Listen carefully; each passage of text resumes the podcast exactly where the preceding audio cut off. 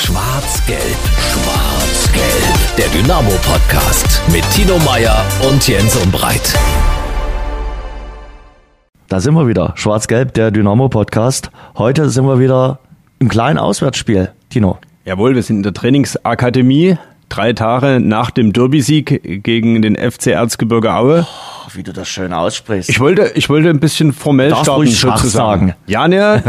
Oder kurz der Schacht. genau.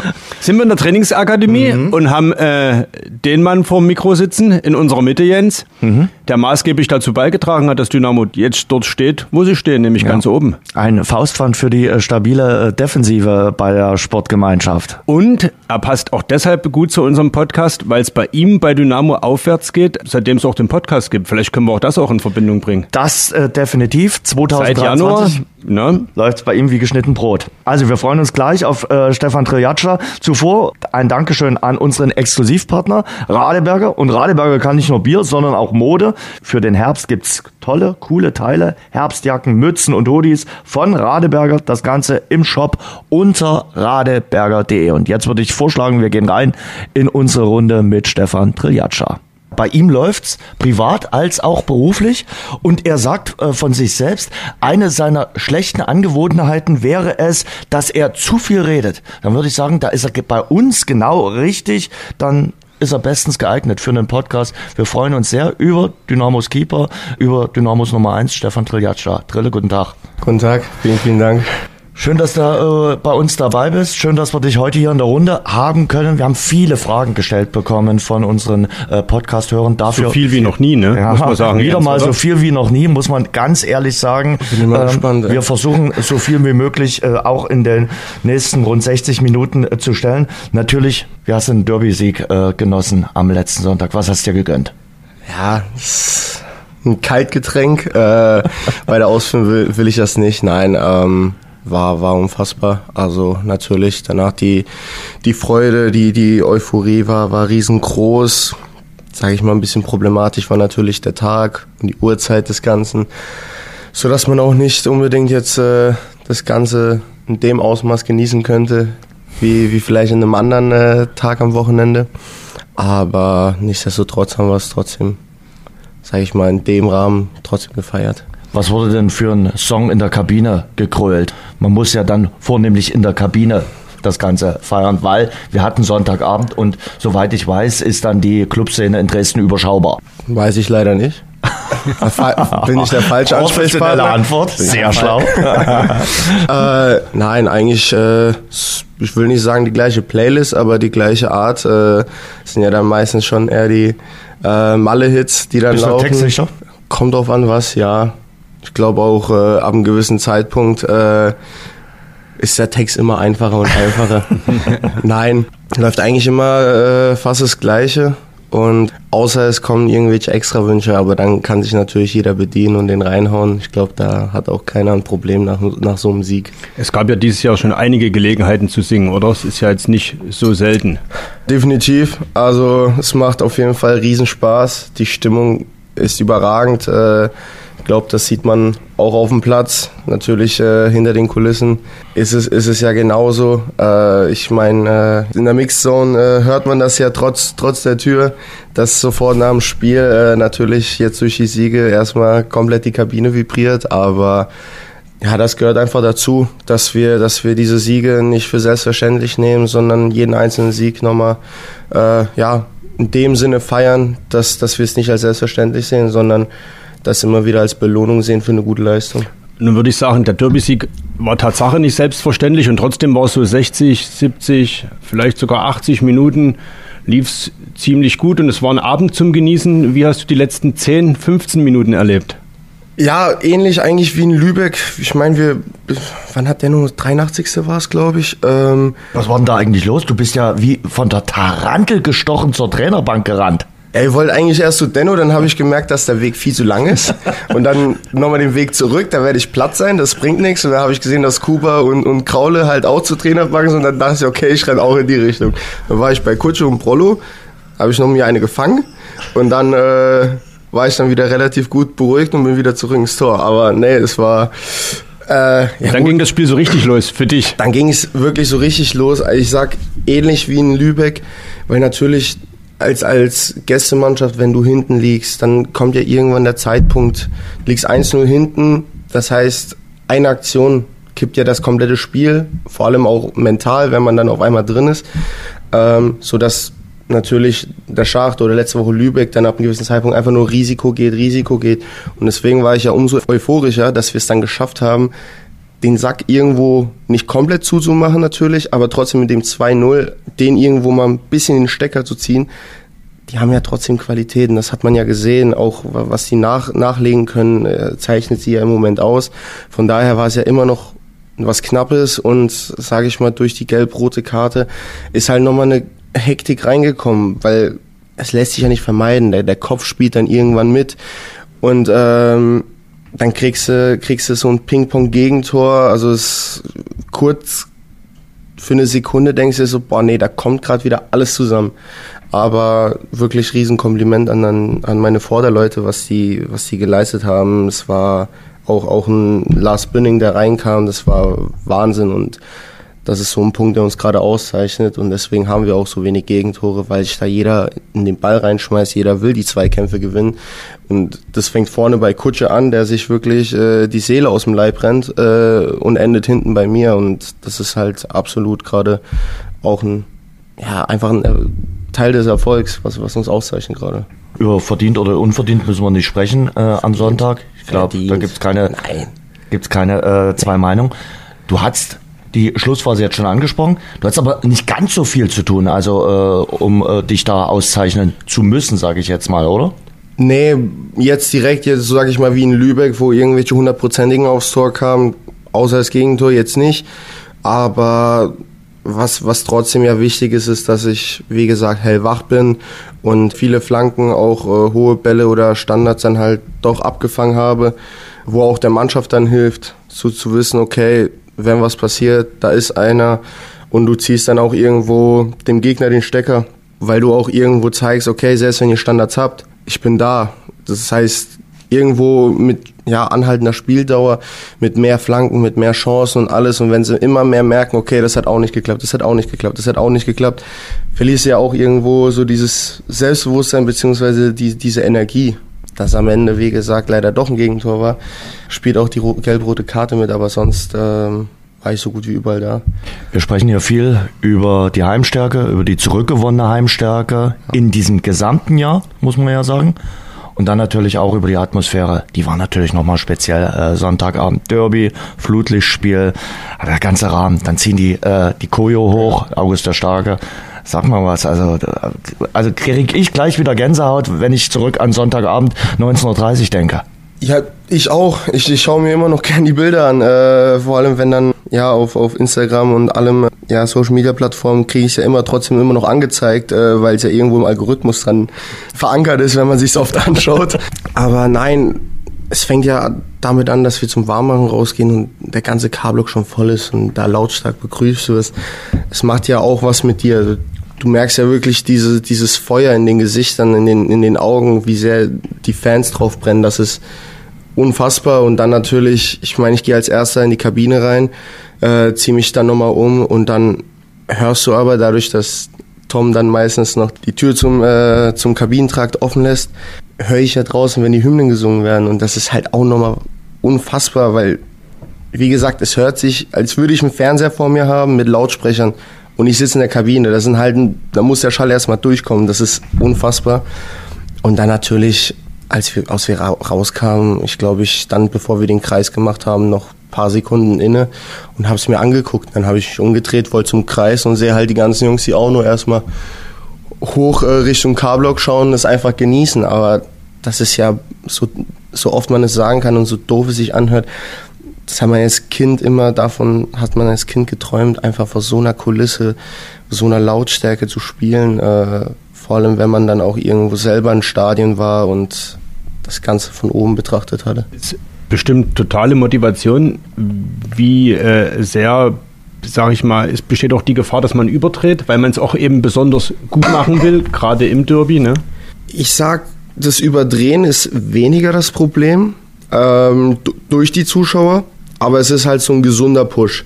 Ich will jetzt nicht sagen, dass äh, irgendjemand jetzt wirklich überdreht, weil halt immer noch, ich meine, wir sind Profis, was das angeht. Ich finde eher die, die andere Seite ins Negative ist schwieriger. Da ist das Mentale eher wichtiger. Ich meine, letztes Jahr am Anfang der Saison haben wir, haben gesehen, leider Gottes. Aber das Überdrehen gar nicht. Aber es ist einfach eine unfassbare Motivation, wenn eine gute Aktion ist oder ganz banal, man gewinnt einen wichtigen Zweikampf oder gewinnt ein Kopfballduell. Das macht was mit einem. Man, man kriegt wirklich nochmal wirklich so einen Push, aber bleibt dann doch irgendwo schon noch besonnen und das Gute ist, wir haben ja auch die richtigen Charaktere in der Truppe drin. Falls einer überdrehen sollte, wird der andere kommen und, und gerade wieder den Jungen auf den Boden äh, zurückholen. Deswegen äh, sage ich, ist es eine Gefahr, aber aufgrund von der Mischung, die wir auch in der Truppe haben, äh, ist es absolut keine Gefahr, sage ich. Und eine ganz äh, praktische Frage, die wir auch von unseren Hörerinnen und Hörern gestellt bekommen haben oder mitbekommen haben.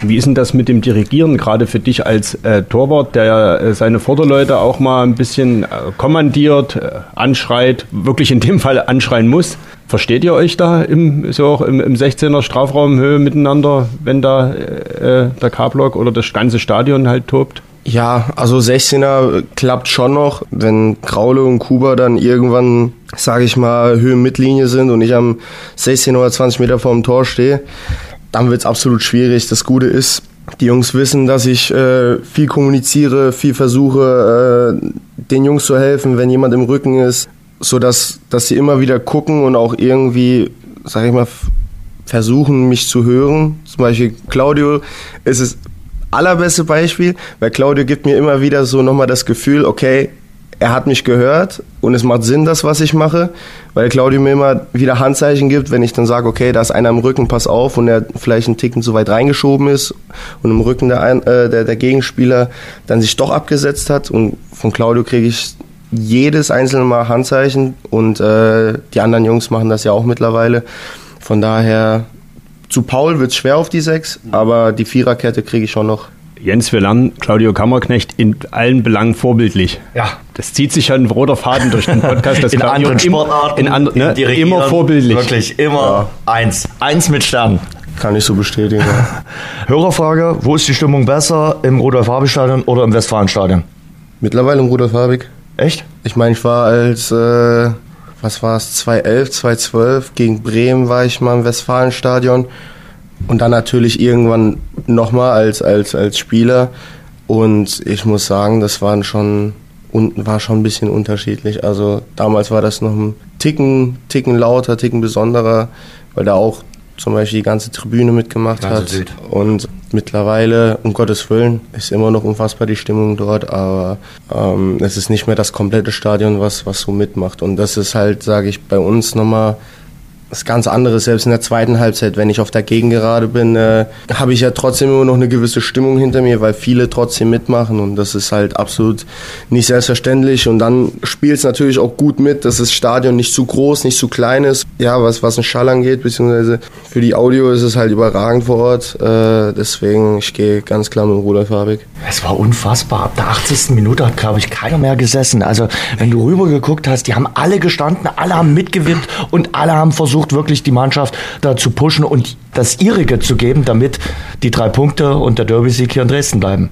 Ja, das sage ich ja, das ist unfassbar. Das ganze Stadion macht mit. Es war ja auch irgendwo, sage ich mal, auf der negativen Seite letztes Jahr, wenn als es nicht lief und dann geht es halt natürlich auch in die andere Richtung, dass das ganze Stadion auch mal pfeift, was dann halt auch ab einem gewissen Zeitpunkt dann halt auch akzeptabel ist, vielleicht auch verdient war.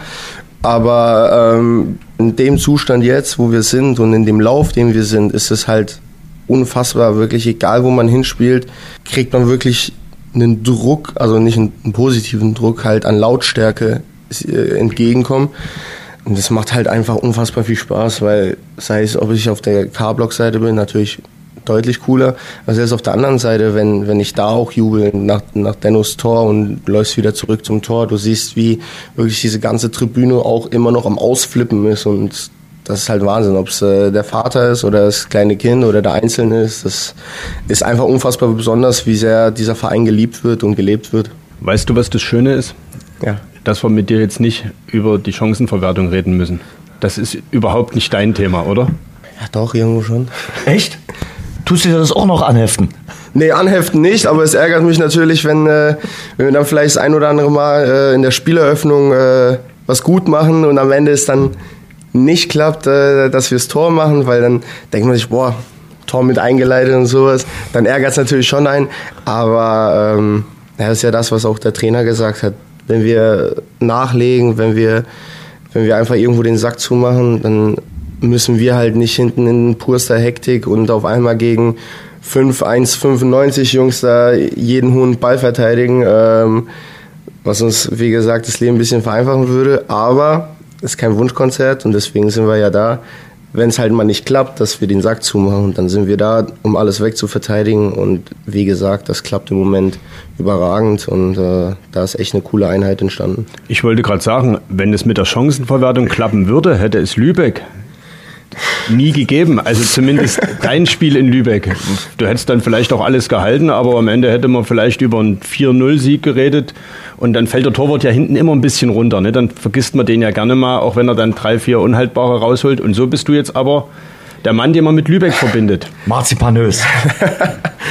ja, ist grundsätzlich schön, aber wie äh, ein gewisser Herr Kutschke gerne sagt, es ist hier keine Ich-AG, ähm, sonst könnte ich ja Tennis spielen gehen oder Golfen gehen, aber es ist ein Mannschaftssport und wenn ich gebraucht werde, sei es beim 1-0, beim 4-0, will ich da sein. Ich meine, auch ein gutes Beispiel, letztes Jahr gegen Halle bin ich auch auf einmal mehrmals gefordert gewesen, aber es steht 7-1, dass danach kein äh, Hahn mehr danach kräht, ist, ist mir auch egal, aber wir haben halt 7-1 gewonnen und das ist ja eigentlich der, der Hauptpunkt. So, wir wollen, wir haben ein großes Ziel und ich will natürlich da mithelfen. Aber allein im Rampenlicht zu stehen ist ja auch falsch. Ich meine, ich habe äh, zwar den Sieg vielleicht festgehalten, aber Jakob Lemmer hat das Tor geschossen. Die anderen Jungs haben ja auch Chancen kreiert. Die anderen Jungs hinten haben auch mehrere Bälle ja noch verteidigt. Es war ja nicht so, dass sie nur diese vier Chancen hatten. Sie hat ja weitaus mehr, auch Eckbälle und sowas, wo sie sich reingeschmissen haben. Ähm, deswegen will ich äh, nicht nur mich irgendwie ins Rampenlicht stellen. Aber von den drei, vier Glanzparaden, gibt es da eine Lieblingsparade, die man dann sich auch nochmal anguckt? Oder kommt dann äh, der Dave, der Torwarttrainer, und sagt, schön gehalten zwar, aber technisch war das unter aller Sau. Da müssen wir nochmal was machen. Der Ball war zwar nicht drin, aber wir wollen ja weiter ans Optimum ran. Ja, natürlich war es die letzte, die war die, die schönste. Da gibt es auch ehrlich gesagt keine Technik mehr. Also so wichtig die Technik ist und alles irgendwann, äh, genau wie bei dem Ball, das ist reine Intuition, das ist einfach nur ein Reflex. Und ich meine, man könnte meinen, ich wäre wär ein abgeschossenes Moorhuhn, wie ich da am Ende noch wegfliege, aber das ist halt in dem Moment einfach nur eine Reaktion, dass man irgendwie den ganzen Körper in die Position kriegt, den Ball noch irgendwie rüber zu lenken. Dass ich dann auf einmal fast einen Rückwärtssalto mache, ist halt irgendwo so ein, so ein Extra. Aber ähm, mit Dave natürlich haben wir das Ganze analysiert, dass das Spiel gut war, was die, was die Torverteidigung angeht. Das wusste er, das hat er mir auch bestätigt.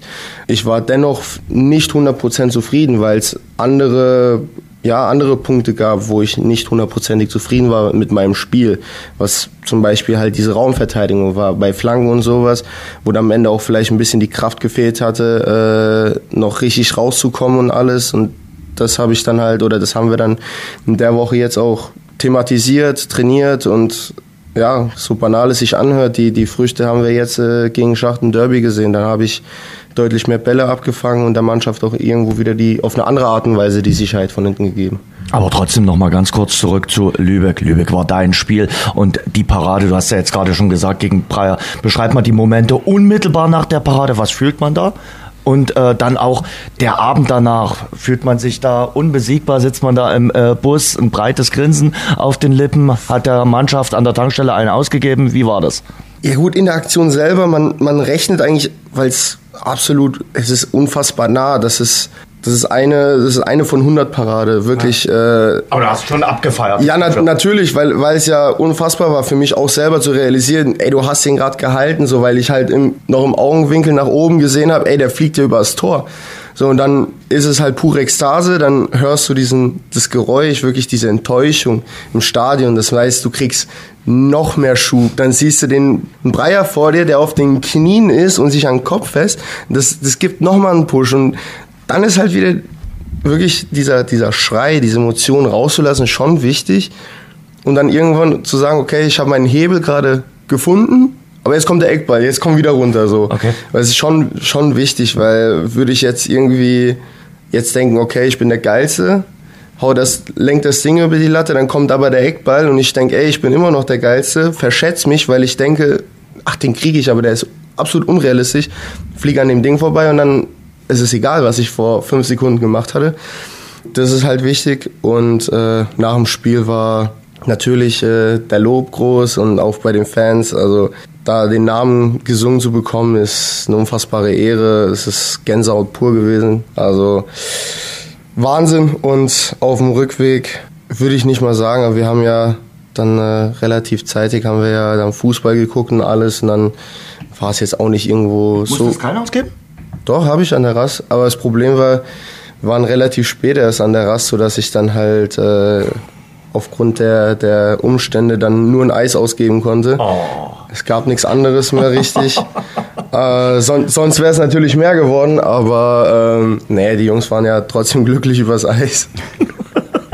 aber ähm, Du machst ein Monsterspiel und am Ende gibt's ein Eis für Ja, Hier, ich habe für euch ein Eis mitgebracht. Ähm, Großartig. Ich also- hätte jetzt mit allem gerechnet, also, aber dass es ein Eis gibt, aber ist schön. Also es gibt uns allen ein gutes Gefühl. Ich habe kurz durchgefragt. Wir sind ja eigentlich ganz gut ausgestattet äh, im Bus und dann war halt auch die Sache, dass es halt wie gesagt nur eine normale Raststätte war. Äh, war das Eis halt dann äh, relativ einfach zu greifen. Dann wurde es Eis, aber die Jungs waren trotzdem glücklich natürlich. Mit so einem Eis kühlt man natürlich dann auch innerlich ein bisschen Definitiv. ab. Wann sagt so oder fällt so die Spannung bei dir ab auf so einer Rückfahrt? War das dann erst kurz vor Dresden oder geht das dann ziemlich schnell? Ich meine, dieses Adrenalin, das hat man dir angesehen, du hast es gerade nochmal beschrieben und trotzdem kommt doch dann bestimmt der Moment, wo man so in sich, so, wo, wo sind so dann so den persönlichen Stecker für den Tag zieht. Boah, schwierig. Also ersten ein, zwei Stunden sind dann halt schon noch, wo man, ähm, sag ich mal, wirklich, ich will nicht sagen auf Sendung, aber es ist halt schon auf Sendung. Man ist halt wirklich immer noch fokussiert, ist, äh, ist wirklich, wie du sagst, komplett unter Adrenalin. Also man hat Power, man, ich könnte mir vorstellen, als würde ich jetzt gleich in Kraftraum gehen und nochmal irgendwas stemmen oder sowas. Aber dann geht das relativ schnell runter, vor allem, wie gesagt, wenn wir dann um 14 Uhr spielen, auf der Rückfahrt dann äh, über dem Fernseher dann äh, Bundesliga läuft und alles, dann hat man sofort, sage ich mal, auch diesen, diesen Switch, dass man nicht mehr so viel an sich denkt, an das Spiel, sondern es einfach mal sacken lässt und dann halt mal guckt, was machen die anderen. Und äh, dementsprechend ist das, es geht schon schnell. Schlimmer ist es nach Abendspielen, weil, und vor allem zu Hause, wenn man dann erstmal zu Hause sitzt, zu Zeit hat, noch voll mit Koffein, Adrenalin ist und dann äh, ja, liegt man mal auch ganz gerne bis um 3 Uhr nachts einfach so hellwach im Bett. Was Radeberger alkoholfrei seinen besonderen Geschmack verleiht? Es ist der Kalista Aroma Hopfen, von dem wir extra für Radeberger alkoholfrei jedes Jahr mehr im Elbe-Saale-Gebiet anbauen lassen. Radeberger alkoholfrei. So großartig kann alkoholfrei schmecken. Lass uns mal über die Abwehr sprechen. Also über Chancenverwertung haben wir ja gerade gesagt, brauchen wir äh, heute bei dir eher weniger sprechen, aber stabilste Abwehr in der dritten Liga. Wahnsinn. Äh, erst vier Gegentore. Äh, Zeitpunkt äh, letzte Saison waren es nach sieben Spielen neun Gegentore. Also da habt ihr euch richtig äh, verbessert. Das macht dich, glaube ich, äh, auch äh, richtig stolz, wie stabil ihr hinten jetzt aufgestellt seid. Auf jeden Fall. Ich meine, wir haben letztes Jahr im ersten Spiel schon alle vier bekommen, so doof es sich anhört. Was halt absolut dafür spricht, ist halt äh, ja dieses Miteinander. Das ist schon fast blindes Verständnis, äh, sei es sei es Kraule, Kuba, sei es Ele und alles. Also die die Jungs reißen einfach wirklich absolut ab und dann heißt es auch nicht nur, dass es die Viererkette ist, sondern auch ein auch ein Paul, der wirklich unermüdlich da die Läufe macht, defensiv. Wenn wir jetzt nochmal schauen gegen, gegen, gegen Schacht, wie oft der hinten reingerückt ist, um einfach da nochmal diese Überzahl herzustellen. Und der Rest ist halt einfach wirklich dieses Disziplinierte. Diszipliniert und halt nicht überhastet an Sachen rangehen, beziehungsweise in der Box rangehen. Und das machen wir halt im Moment echt gut. Dementsprechend, äh, also auch gegen Ingolstadt, ich glaube, ich hatte keinen einzigen Torschuss weil die Jungs das erstens abgeklärt machen, aber auch unfassbar diszipliniert und, und einfach sauber machen, dass äh, selbst wenn einer mal durchrutscht, ist der nächste da und das äh, spricht einfach im Moment für uns und das ist halt nochmal ein Riesenstep zu letztem Jahr. Und äh, auch wenn du sagst, dass Verteidigen äh, eine Sache der gesamten Mannschaft ist, ist es ja so ein bisschen die Kernaufgabe der Verteidiger, deswegen heißen sie ja so. Ne? Da scheinen ja auch alle auf einem echt hohen Level zu sein. Äh, ich sage jetzt mal bewusst Tobias Kraulich, den haben wir ja hier auch im Podcast, so ehrlich können wir auch sein, haben wir ja gedacht, naja, der ist ein bisschen der Ergänzungsspieler. Jetzt fällt da äh, Kevin Ehlers aus, da wird der Lars Bünning reinrutschen, so, mhm. da fügt sich ja eins zum anderen. Dann hat uns der Trainer ja alle überrascht hat Tobias Kraulich spielen lassen und es gibt nicht wenige, die sagen, gegen Aue war er einer der Top-Spieler, ja. auch der den Sieg am Ende, auch wenn er jetzt nicht so im Mittelpunkt steht, aber der da wesentlich mit dazu beigetragen hat und alle sind jetzt echt baff, so ein bisschen erstaunt, weil sie ihm das nicht zugetraut haben, ne? Ja gut, verstehe ich. Ich meine, ich habe es ja auch irgendwo mitbekommen alles, aber Krauler hat ja trotzdem irgendwo, ähm, wer sich die Vorbereitungsspiele angeguckt hat, hat gesehen, dass der Mann vor allem auch mit seinem linken Fuß eine unfassbare Qualität hat. Auch das hat er jetzt wieder gezeigt, was, äh, was für super getimte Bälle er spielt. Und auf der anderen Seite ist es halt mit seiner Größe auch irgendwo eine Lufthochheit. Ich glaube, Marcel Bär, der wenn er irgendwo eine Glatze sieht, äh, der denkt immer noch an Kraulich und äh, fühlt sich wahrscheinlich verfolgt. Naja, er macht es unfassbar abgeklärt, war natürlich auch nicht für ihn einfach, äh, nach, nach der Verletzung von Ele dann ins erste Spiel reinzukommen, alles. Äh, aber macht es von Spiel zu Spiel immer und immer besser, hat jetzt, wie du schon sagst, ein unfassbares Spiel hingelegt und ähm, ja, mit Kuba zusammen, die machen, die fügen sich auch sofort, also haben sich auch sehr, sehr schnell zurechtgefunden. Macht unfassbar viel, viel, Spaß auch mit den Jungs. Und was das Ganze auch natürlich antreibt, ist der Konkurrenzkampf, der herrscht. Da kann sich keiner ausruhen, weil einfach die Qualität mit, mit Lars und Ele da jetzt wieder zurückkommen und sowas, die, die wollen auch spielen, die machen Druck, das heißt, äh, die müssen liefern und das äh, sind auch nochmal ein paar Prozent, die, die dann nochmal rausschießen, weil ähm, das gleiche haben wir ja in der Offensive ja auch, weil die Qualität einfach so hoch ist, die, die jeder Spieler mitbringt, äh, sind wir auch in, irgendwo in diesem Flow drin, weil wir einfach, keiner kann sich ausruhen. Wenn einer wirklich einen Schritt zu wenig macht und sowas, wird der Trainer das halt auch irgendwo äh, ahnden und äh, das vielleicht ändern. Deswegen jeder ist sich bewusst, äh, dessen bewusst. Von daher ist es halt absolut eine Bereicherung, einfach so, so viele gute Verteidiger zu haben. Mit Tobias Graulich haben wir am Sonntag nach dem Spiel gesprochen, haben ihn gefragt, na, wie handhabt er es gerade mit dem Blick auf die Tabelle? Hat gesagt, eher noch nicht. Vielleicht mal einen schüchternen Blick äh, aufs äh, Tabellenbild. Wie ist es äh, denn äh, bei dir? Also ich kann ja sagen, Dynamo aktuell Tabellenerster, vier Punkte vor Ulm und dem äh, Schacht.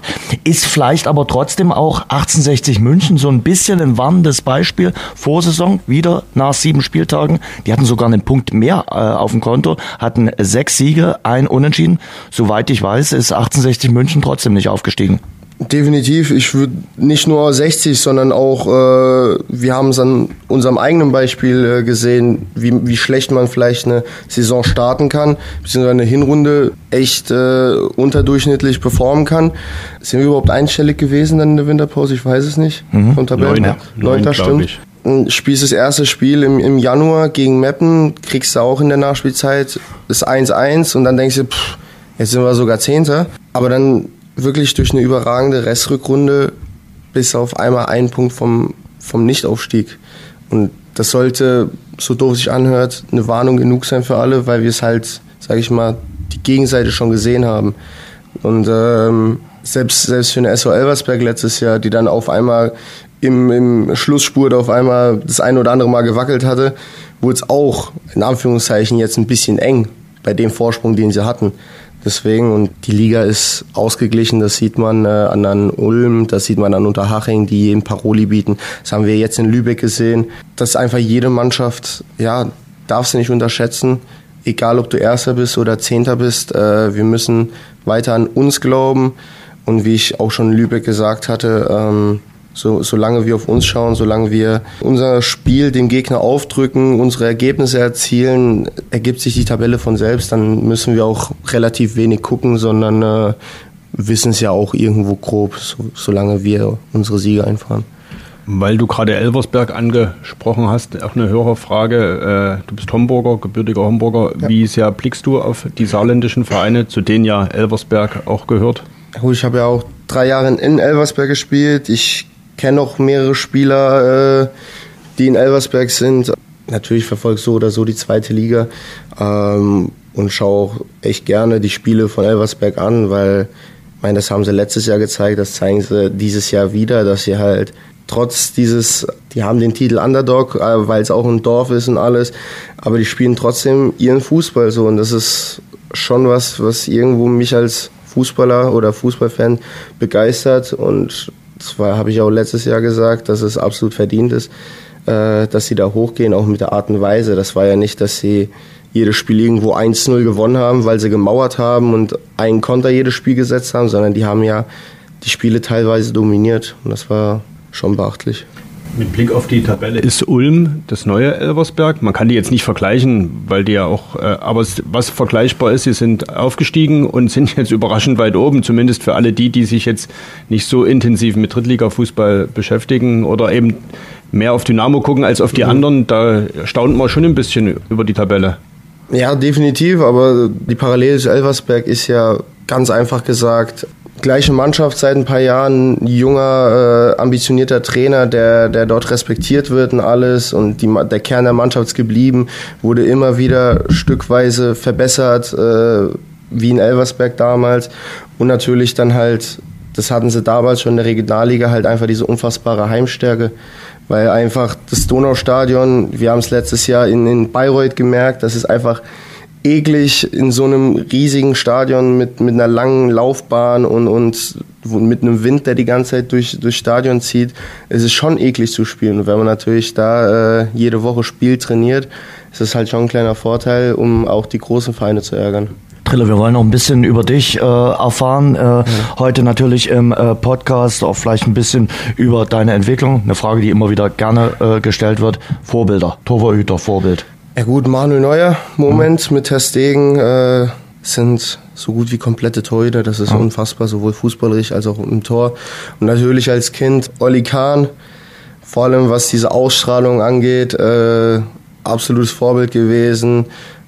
Aber du bist ein bisschen nahbarer als Oliver Kahn. Also ich habe von Spielern gehört, die wirklich äh, ihre gesamte Karriere beim Bayern kein Wort mit Oliver Kahn wechseln konnten, weil er mit ihnen nicht geredet hat. Ja gut, das weißt du mehr als ich, aber nee, ähm, Olli Kahn habe ich immer bewundert, halt klar die Paraden alles, aber einfach auch diese Ausstrahlung, einfach dieses, da passiert heute nichts. Egal, was du willst als Stürmer, du kriegst keinen rein gegen mich. Davor, davor reiche ich den Kopf ab. Und das, das war immer was, was mich fasziniert hatte.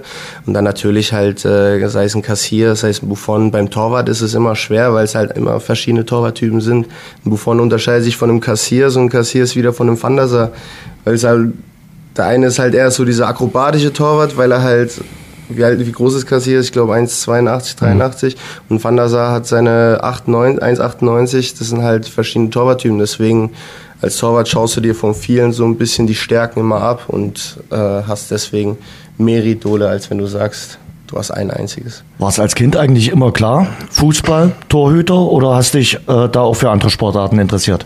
Na gut, ich kam relativ schnell zum Fußball mit äh, vier Jahren, drei, vier Jahren, so in dieser Hallensaison da kam relativ schnell bei einem, bei einem Turnier dann irgendwann so die Frage, meinen Bambinis probiert man ja alles aus, dann kam die Frage, okay, wer hat Lust jetzt mal ins Tor zu gehen? Ich sag, komm, ich war ja immer jemand, der alles mal probieren wollte, habe Hand gehoben und dann ging es ins Tor, hat mir riesig Spaß gemacht und äh, bin seitdem tatsächlich auch nie irgendwie, irgendwie raus und äh, sonst in der Jugend, ja, vieles ausprobiert, sei es Tischtennis, ich war auch mal schwimmen für eine kurze Zeit, aber das Einzige, was mich dann noch so begeistert hatte, wo ich dann über zwei, drei Jahre gemacht hatte, war Tennis. Paddle-Tennis bist du unschlagbar, habe ich irgendwo gelesen. Ja, aber wir haben hier keine Plätze. Ja, das geht bauen ja lassen. Also muss ich glaube zum Bürgermeister. Ja.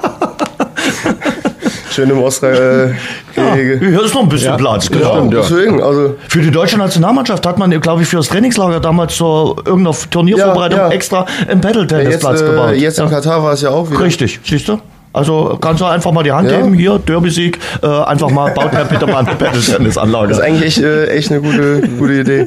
Nee, in Dortmund haben wir es zum Beispiel oft gespielt, weil da mehrere Hallen waren und alles und dann immer auf dem freien Tag oder nach der Regeneration ähm, einfach noch wirklich als Ausgleichssport ist es halt überragend.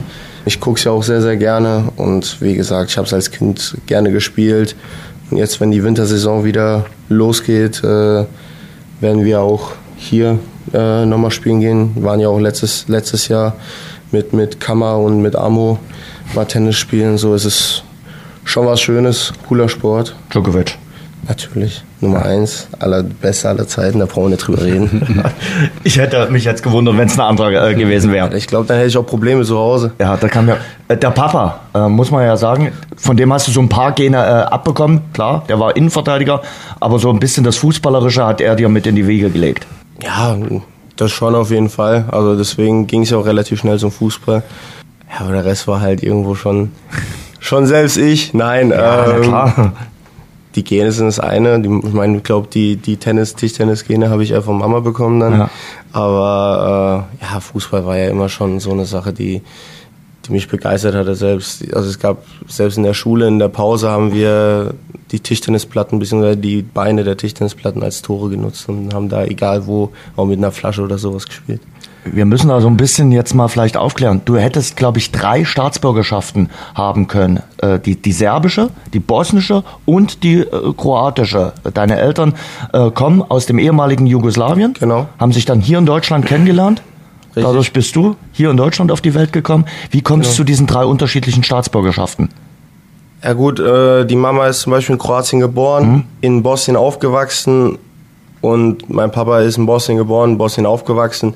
Jedoch sind beide Teile oder beide Städte heute Teile der Serbischen Republik. Mhm. Äh, meine Großeltern sind auch theoretisch noch in Bosnien, also dort, wo meine Mutter aufgewachsen ist, sind, sind sie noch da.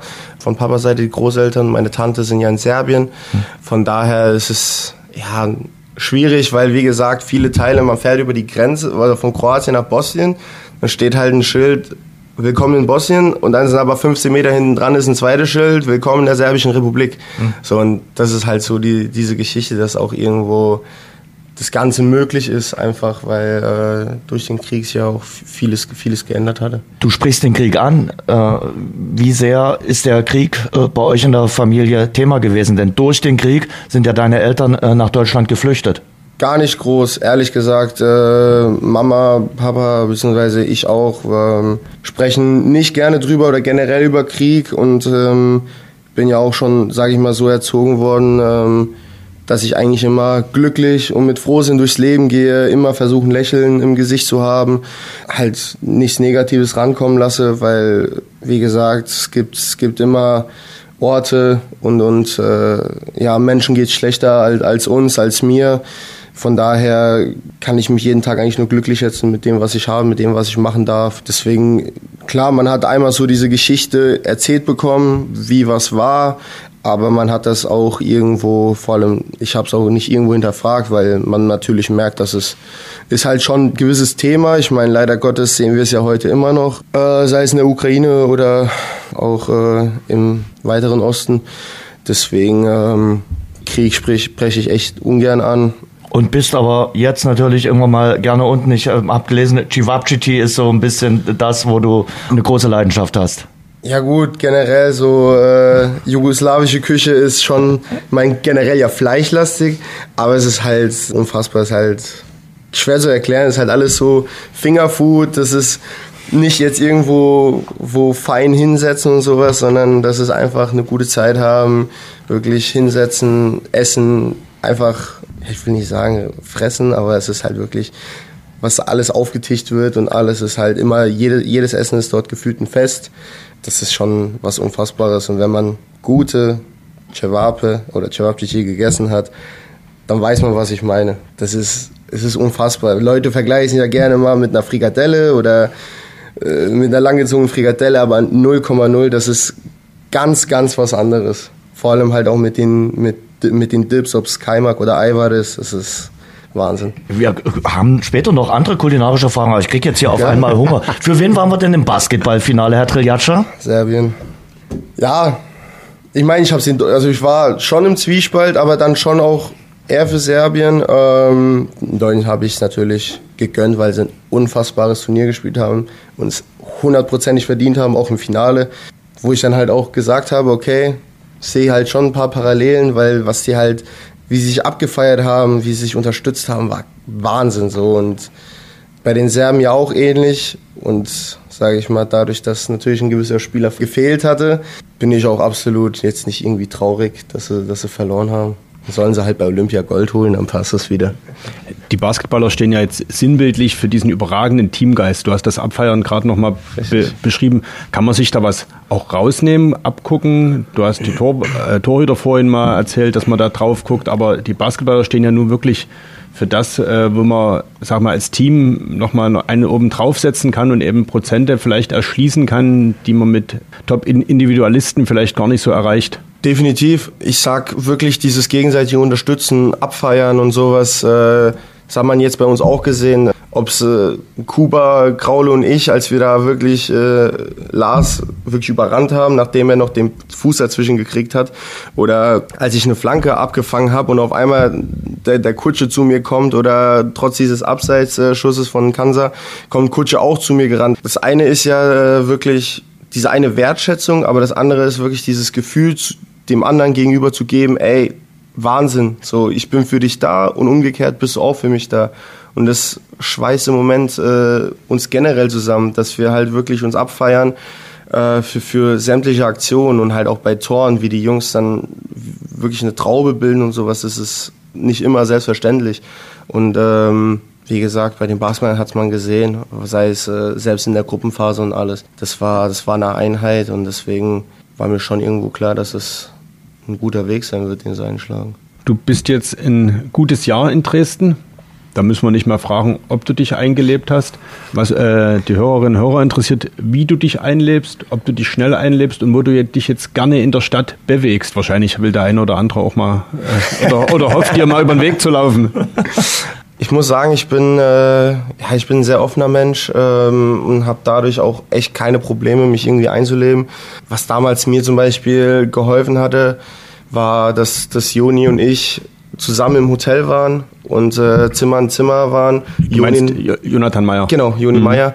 Man kennt sich ja aus, sage ich mal, aus der Jugend, aus den Spielen. Ähm, vom, er bei Bayern, nicht bei Hoffenheim so dass es halt auch relativ entspannt war, wir uns super verstanden haben ähm, und er mir natürlich, dadurch, dass er ja schon mal hier war, relativ schnell Hotspot zeigen konnte, okay, hier kann man gut essen gehen, hier kann man, können wir mal einen Kaffee trinken gehen und hier spazieren alles. Also gab, war relativ einfach und wie gesagt, die andere Sache, dadurch, dass ich sehr offen bin und neugierig, sage ich mal, erkundungsfreudig bin, äh, war es echt einfach oder es generell einfach für mich, mich irgendwo einzuleben. Und ja, Lieblingsort, Terrassenufer ist schon, schon Wahnsinn. Ähm, auch was Schönes halt auf die andere Seite, auf die Altstadtseite zu gehen und dann ähm, sich dort entweder auf die Wiese zu setzen oder dort auf, äh, auf die Treppen. Halt mit, mit, der, mit der Aussicht ist halt Wahnsinn. Sonst großer Garten ist echt sehr, sehr schön. Ja, das sind so meine zwei Orte wahrscheinlich. Und trotzdem muss man ja sagen, das erste halbe Jahr, wo du hier in Dresden warst, war jetzt nicht das einfachste. Ich erinnere mich dann November Degradierung zur Nummer zwei. Ja, anzukommen war, glaube ich, auch für dich äh, ein längerer Prozess. Sportlich definitiv. Es war das erste Mal für mich vor Heimfans zu spielen. Dann natürlich vor so einer Menge ist halt schon nicht einfach. Es war es natürlich, wenn wir mit Dortmund 2 irgendwo gespielt haben, man hat das als Gäste, äh, Gästefans, dann hat es einen jetzt nicht so jetzt gestört. Aber wenn man irgendwo unterbewusst schon weiß, man hat irgendwo eine Verantwortung. Die Leute zahlen für Tickets, für Trikots, für alles und wollen, dass man sich auf dem Platz einen Arsch aufreißt, dass man Spiele gewinnt, dass man einfach für das, was sie leisten auf den Tribünen, dass man denen was zurückgibt. So und das das erste Mal zu haben, zu spüren, war am Anfang war ich überfordert mit. Hast die Wucht vielleicht auch ein bisschen unterschätzt? Ja, definitiv. Äh, ich meine, ich war ja hier, als ich hier war, hat mir zum Gespräch, haben mir Ralf, äh, Ralf Becker, Dave, auch Scholle schon ein bisschen was erzählt gehabt. So doof es sich anhört, man nimmt es anfangs auf die leichte Schulter. Weil ich denke, ja, das sind Fans und alles, alles gut, dies, das. Aber dann, wie gesagt, wenn man dann doch auf dem Platz steht und das erste Mal den, den abgefangenen Ball nicht in Konter spielt, weil auf einmal der Mitspieler alleine gegen vier Leute spielt, und es halt keinen Sinn macht, aber der Rest denkt sich, oh, spiel doch den Ball. Und wirklich dieses, es war, war ja gegen 60 so, dann kommt dieses, dieses Raunen, äh, Raunen durch, durchs Stadion, dieses Unzufriedene. und dann fängst du den zweiten Ball ab und dann steht sogar noch einer mehr von 60 hin und es macht noch weniger Sinn als vorher schon und auf einmal schlägst du aber einen Ball, weil, weil dir unterbewusst denkst, ah, ich, nee, ich muss das jetzt machen, so, sonst sind die wieder unzufrieden, so. Mhm. So, und das war halt schon ein Prozess, den ich gehen musste, den viele gehen mussten. Ja, und es lief ja leider nicht. Äh, es waren ja wirklich eine Achterbahnfahrt an Leistungen und äh, haben ja alles Mögliche durchgetauscht und irgendwann äh, war logischerweise ich an der Reihe, vor allem nach den Spielen äh, gegen, gegen Saarbrücken war ja mein letztes Spiel, wo ich dann halt auch beim Stande von 1-1 äh, einen, einen Ball unsicher ja, unsicher nach vorne wieder klatschen lasse, wie das Ding verlieren und dann halt irgendwo ich wieder ein Faktor war, dass es wieder keine Punkte gab so und ähm, dementsprechend konnte ich es auch nachvollziehen. Ich hatte ein Gespräch gehabt mit Dave, mit, mit Markus und dann war es halt so, aber ich wusste halt für mich, also klar, die ersten ein, zwei Wochen waren schwierig, weil es natürlich schon einen beschäftigt. Man war Nummer eins bei so einem Verein und ist auf einmal Nummer zwei und dann ist es halt, ist man schon ein bisschen im Loch, aber auf der anderen Seite habe ich dann Gott sei Dank mich schnell gefangen und äh, die, die lange Winterpause hat mir auch echt, echt äh, gut getan.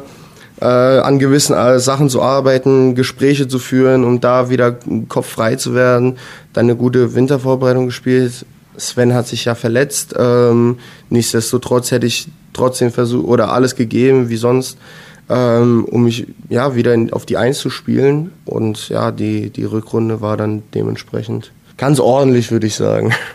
Was ist da passiert in der Winterpause, fragen sich alle. Ich musste vorhin dran denken, wo du über deine Vorliebe zur jugoslawischen Küche gesprochen hast, weil äh, die Veränderung ist ja bei dir auch eine gewichtsmäßige. Da dachte ich, okay, Definitiv. hat er jetzt abgeschworen der Küche? Ist da jetzt bloß noch die halbe äh, Portion Cevapcici zum Mittag? Oder wahrscheinlich ist das Essen oder Ernährung ja nicht das, das Einzige, hast du ja gerade schon anklingen lassen, Gespräche geführt. Aber kannst du vielleicht ja. mal noch das beschreiben, weil du kamst ja dann doch nicht wie verwandelt, aber doch äh, etwas schmaler aus der WM-Pause. Und ja, ja, was ist da passiert? Ja gut, ich meine, klar, die Pause war da, äh, wir hatten Laufpläne, ich habe trotzdem Gas gegeben, halt komplett auch äh, im, im, Gespräch mit dem Athletikteam, äh, halt komplett die Ernährung, sage ich mal, so, so reduziert, so runtergejagt, weil ich halt natürlich nicht am Wochenende irgendwie performen muss oder ähnliches, sondern es ist Pause, ich mache meine Läufe, ob ich am nächsten Tag mich so oder so fühle, ist erstmal zweitrangig, aber ich musste runter, so, äh, ich meine, ich war selbst in den USA, einfach war es nicht, aber ich habe dann halt immer wieder, sage ich mal, so ein Cheat Meal, weil es musste man irgendwie einbauen in, in den USA, aber sonst habe ich mich so schwer es war äh, su super ernährt, äh, habe Gas gegeben, weil ich einfach wusste, okay, so geht's nicht weiter. Äh, ich habe hier eine Pflicht und äh, das ist absolut ja nicht sportlertauglich, so dass ich halt da absolut Gas gegeben habe und die restlichen Sachen waren halt wie gesagt Gespräche. Von daher ähm, habe ich das ja gespürt, als ich dann beim ersten Training hier wieder war, wie wie gut ich mich fühle, wie viel schneller ich bin und alles. Und das war ja ein Prozess, der dann halt jetzt in der Sommerpause wieder so ein Thema war, wo ich nochmal äh, zwei, drei Kilo äh, runter äh, gespeckt habe. Und ähm, ja, es ist halt leider Gottes erst zu spät äh, mir klar geworden, was halt absolut nicht ging. Aber jetzt bin ich auf einem guten Niveau. Hast du äh, an der Ernährung grundlegend was umgestellt? Lässt du was weg oder hast du jetzt oder einfach nur an Menge weniger oder äh, Ab und zu mal Fastfood weniger oder? Viele Faktoren. Also grundsätzlich natürlich äh, Getränke sind ja immer ein Thema.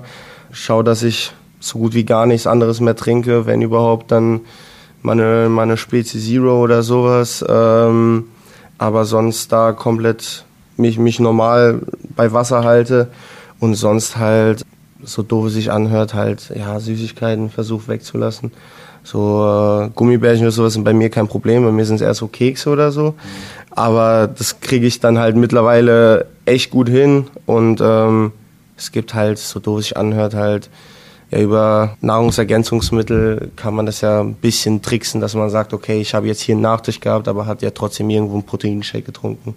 Aber das Schöne ist ja, der Erfolg gibt ein Recht, oder? Das motiviert doch bestimmt, oder? Wenn du dann jetzt die Leistung hinlegst, die Rückrunde gespielt hast, jetzt die Nummer eins bist, dann weiß man doch eigentlich mal, ist auf dem richtigen Weg, oder? Und es lohnt sich zumindest, äh, die Packung Kekse wegzulassen. 100 Prozent. Also das auf jeden Fall. Nein, das ist ja nicht nur, nicht nur für mich selber. Ich kriege ja auch die Bestätigung irgendwo vom, von, äh, vom Athletikteam, von, von Dave und allem. Dass ich halt äh, ja einfach viel schneller noch bin, viel die Quote, die an Bällen auch im Training, die ich halte, ist viel höher. Und ich meine, ich spüre es ja selber, dass ich deutlich fitter bin. Ich komme ich komme an Bälle ran, die ich vor einem Jahr vielleicht noch nicht rausgekratzt hätte. Und äh, das ist mit Abstand größte Belohnung überhaupt. Wir müssen hier versuchen, ein bisschen den Jens mitzunehmen. Schon weil den ernährungspädagogischen Part haben wir Tino überlassen, weil da bin ich komplett fehl am Platz. Und ich weiß es echt zu schätzen, wenn einer versucht, in den USA ein bisschen auf äh, Diät zu bleiben, weil dort ist es brutal. Ist es ist eine Vollkatastrophe. Also dort äh, nur ansatzweise das Gesicht äh, zu halten, geht eigentlich fast gar nicht in einem ja. Land, wo wirklich die Bürger äh, ja, drei Meter groß sind. Ja, gut, das riecht ja überall danach. Und dann, äh, genau. dann, dann, sitzt du, dann sitzt du im Diner. Äh, mein, mein Freund, äh, mein Kollege sitzt gegenüber von mir, haut sich da die Pancakes rein mit Hau mich tot, was, oh. was da drin war. Und ich sitze gegenüber mit einer Granola Bowl, wo ich mir denke, so mit griechischen Joghurt und denke mir so, was, was mache ich denn hier eigentlich so? Brille, du bist mein Mann. Aber wie bist du mit den, äh, nochmal zurückzukommen auf das schwierige halbe Jahr, das war ja nicht nur auf dem Platz schwierig, sondern du hast doch auch mitbekommen, die Stimmung hier in Dresden war natürlich auch, äh, naja, nicht gerade positiv für euch als Team, aber auch für dich als äh, Torhüter. Wie geht man da äh, ja auch mit den äh, negativen Kommentaren oder Meinungen um? Nicht ranlassen? so doof es sich anhört, nicht ranlassen. Es ist unfassbar schwer, weil man ist dann halt schon irgendwo neugierig, man will schon wissen und dann ist ja wirklich nur ein Fingerdrücker davon entfernt, es durchzulesen oder nicht. Ich habe es Gott sei Dank irgendwann dann geschafft zu sagen, okay, ganz ehrlich, du weißt, dass du nicht gut warst, du brauchst es dir jetzt nicht von 120 anderen anhören. So. Dementsprechend hatte ich dann auch relativ schnell für mich gesagt, okay, äh, ich lese mir sowas nicht mehr durch. Ich weiß, dass ich nicht gut gespielt habe, aber ich weiß, woran ich arbeiten muss und äh, ob mir jetzt weitere, wie gesagt, 120, 150 sagen, äh, ey, du warst scheiße und hau mich tot, äh, macht es nicht unbedingt einfacher oder besser für mich. Von daher war es eine Überwindung, aber man hat es geschafft, dann sage ich mal so ein bisschen Social Media außen vor zu lassen. Torhüter und Dynamo Dresden ist ja immer eine, schon über Jahre, Jahrzehnte eine besondere Verbindung. Mhm. Und dann kommt im Januar auch noch Kevin Broll zurück, der es ja geschafft hat, hier Publikumsliebling zu werden in den drei Jahren und es war ja noch nicht abzusehen, dass äh, du so eine starke Rückrunde spielst. Ne? Alle haben erwartet, gewartet nach dem 1860-Spiel, glaube ich, da war mhm. das dann, dass er da war, dass es einen Torwarttausch geben wird. Jetzt wollen wir, brauchen wir gar nicht, sage ich mal, also die Rückrunde ist gespielt. Was die Leute aber vor allem interessiert, wie ist dein Verhältnis zu Prollo, weil auch nicht wenige dachten, da müssen wir auch keinen Hell machen, dass vielleicht im Sommer jetzt getauscht wird, dass Prollo mhm. dieses halbe Jahr kriegt, hier ankommt und dass jetzt im Sommer getauscht wird. Jetzt bist du die Nummer eins und äh, es ist äh, offensichtlich auch gut, dass du es bist. Ne? Ja. und aber alle fragen sich, Mensch, die beiden, die müssen sich doch, der Prollo, der ist doch noch lauter als der Trille, der ist doch noch ehrgeiziger und brennt doch noch mehr. Wie, wie hält denn der das aus? Wie kommen die beiden miteinander klar? Äh, sehr gut. Mein Prollo ist ein unfassbar cooler, offener Junge, wirklich. Ähm, der Humor ist ähnlich, so dass wir halt auch, sage ich mal, zwischen den äh, zwischen den Übungen und allem auch immer wieder mal lachen und alles, dass es sportlich halt klar um Leistung geht und und das nicht er entscheidet, nicht ich entscheide. Äh, das wissen wir auch, so dass wir ein gutes Miteinander pflegen. Also da passt auf jeden Fall sowohl, ja, sage ich mal, menschlich als auch sportlich passt es, weil sportlich pushen wir uns ja auch in jedem Training. So, wenn er einen äh, super rausholt, dann denke ich mir so, ey, den will ich jetzt auch und umgekehrt natürlich auch, so dass sie uns halt auch wirklich zu, zur Höchstleistung äh, pushen und dementsprechend auch in dieser Liga halt mit Abstand äh, das, das stärkste Torwartteam haben. Zukunft. Vertrag läuft bis 2024. Alle wollen natürlich wissen, wie sieht die Zukunft aus in Dresden? Was hast du mit Dynamo noch vor? Geht's über 2024? Wie sieht's mit Vertragsverlängerungen aus? Gut, das Vertragliche, da muss man eine Etage weiter runtergehen zu, zu Herrn Becker okay. und äh, Ralf fragen. Ja, ich glaube, du äh, spielst aber auch eine, eine gewisse Rolle, oder? Da, da spricht ja der Arbeitgeber mit dem Arbeitnehmer. Ja gut, grundsätzlich muss ich ja den Vertrag vom, vom, vom Ralf erstmal hingelegt bekommen, dass er mit mir verlängern will okay. oder dass der Trainer mit mir verlängern will und mich weiterhin äh, hier sieht und in dem Konstrukt und in dieser Mannschaft. Äh, nein, ich fühle mich ja unfassbar wohl hier. Mein Ziel ist es ja natürlich aufzusteigen. Das war, ich meine, jeder von uns möchte das, vor allem nach letztem Jahr. Und dann äh, sehe ich da auch keinen Grund, irgendwas zu ändern. Also ich fühle mich unfassbar wohl hier. Es macht riesen Spaß vor dieser Kulisse. Wie ich auch damals gesagt hatte, es ist eine Riesenehre bei so einem Verein, ähm, die Nummer eins sein zu dürfen, vor den Fans zu spielen und auch mit dem Ziel, dieses Vertrauen zu bekommen, ist äh, nicht selbstverständlich. Das schätze ich unfassbar und äh, fühle mich pudelwohl hier. Dann legen wir die Frage nach dem Vertrag sozusagen bis zur Winterpause mal auf Eis und kommen dann nochmal äh, auf dich zu und fragen mal nach äh, und kommen in die nahe Zukunft. Am Wochenende geht's nach Essen. Eine Frage war, nerven dich lange Auswärtsfahrten? Ich glaube, das passt jetzt auch äh, zum, zum Essenspiel. Ja, na gut. Heimspiele sind immer äh, schöner. Im eigenen Bett schlafen ist natürlich auch schöner. Ähm, nee, also ich muss sagen, mittlerweile, klar, nerven schon, weil es ja zeitaufwendig ist, aber so vom Gefühl her kriegen wir es mittlerweile echt schnell hin. Sei es ein Mittagsschläfchen, sei es, äh, ich meine, wir spielen Sonntag, das heißt, wir können die Bundesliga gucken, zweite Liga und äh, auch ja, unsere, unsere Liga anschauen. Ähm, von daher sind wir eigentlich mit Programm geschmückt, sodass es eigentlich recht flott geht. Und als ich das Wort Essen gesagt habe, habe ich in eine Reaktion in deinem Gesicht gesehen, weil du vermutest, äh, die Frage wahrscheinlich zuerst vermutet hast, die ich ja. jetzt stelle. Essen ist ja so ein bisschen auch vielleicht Reizwort oder so. Also ja, zumindest ja. die Mannschaft, äh, mit der du vielleicht in der vergangenen Saison jetzt nicht so die besten Erinnerungen hast, sowohl im Hin- als auch im Rückspiel. Ja. Kommt das jetzt wieder hoch oder haben, sind wir jetzt Nein, schuld? Das habe ich schon von Kollegen gesagt bekommen, wo sie, wo sie mir natürlich hochnehmen wollten. Nein, um Gottes Willen. Das waren natürlich, dass es beide Male Hin- und Rückspiel gegen Essen ist, äh, ist halt natürlich ungünstig vom Zeitpunkt her. Aber ich mache mir da echt gar, gar keinen Stress, keine Sorgen. Es ist weiterhin ein Spiel wie jedes andere. Und ich meine, klar, ich hatte den Bock gebaut, auch im Rückspiel, aber habe den Fehler sofort abgestellt in der zweiten Halbzeit, eine hundertprozentige geholt. Von daher auch dieses Thema äh, mit Fehlern umgehen und allem bin ich ja auch dran gewachsen, habe auch gelernt, mich da besser zu verhalten. Und äh, also, dass jetzt Essen kommt oder wir wieder ein Essen spielen, äh, bereiten mir jetzt gar keine Kopfschmerzen oder dass ich jetzt irgendwie Angst hätte, wieder jemanden abzuschießen oder ähnliches. Äh, ich spiele weiter mein Spiel, beziehungsweise das Spiel, was der, was der Trainer möchte. Wir werden genau den Plan weiter umsetzen und äh, Diesmal nehme ich halt dann Kontakt mehr oder wie im Rückspiel gucke ich mal, ob der Belinski dann dort steht oder nicht. Also sonst ziehen wir weiter unser Spiel durch. Ist immer eine heiße Atmosphäre dort, auch in Essen, ne? Also dort ja. äh, wird auch ein heißer Tanz werden am Sonntag. Ja gut, Hafenstraße ist ja schon auch irgendwo berüchtigt, das haben wir letztes Jahr gemerkt, auch, äh, sage ich mal, nach dem Spiel, dass es äh, nicht ganz ohne ist dass es auch gerne, gut und gerne mal unter die Gürtellinie geht auf äh, ekelhafte Art und Weise dort. Ähm, deswegen, wir müssen einfach bei uns bleiben und ähm, trotz auch der Stimmung dort und allem unser Spiel weiter durchziehen, wie gesagt. Und dann äh, mache ich mir ja keine großen Sorgen, weil das, was wir machen, ist mit Überzeugung. Da steckt äh, wirklich Hand und Fuß dahinter. Also das ist äh, echt geil, es macht Spaß. Es, ich denke, es macht auch Spaß zuzuschauen.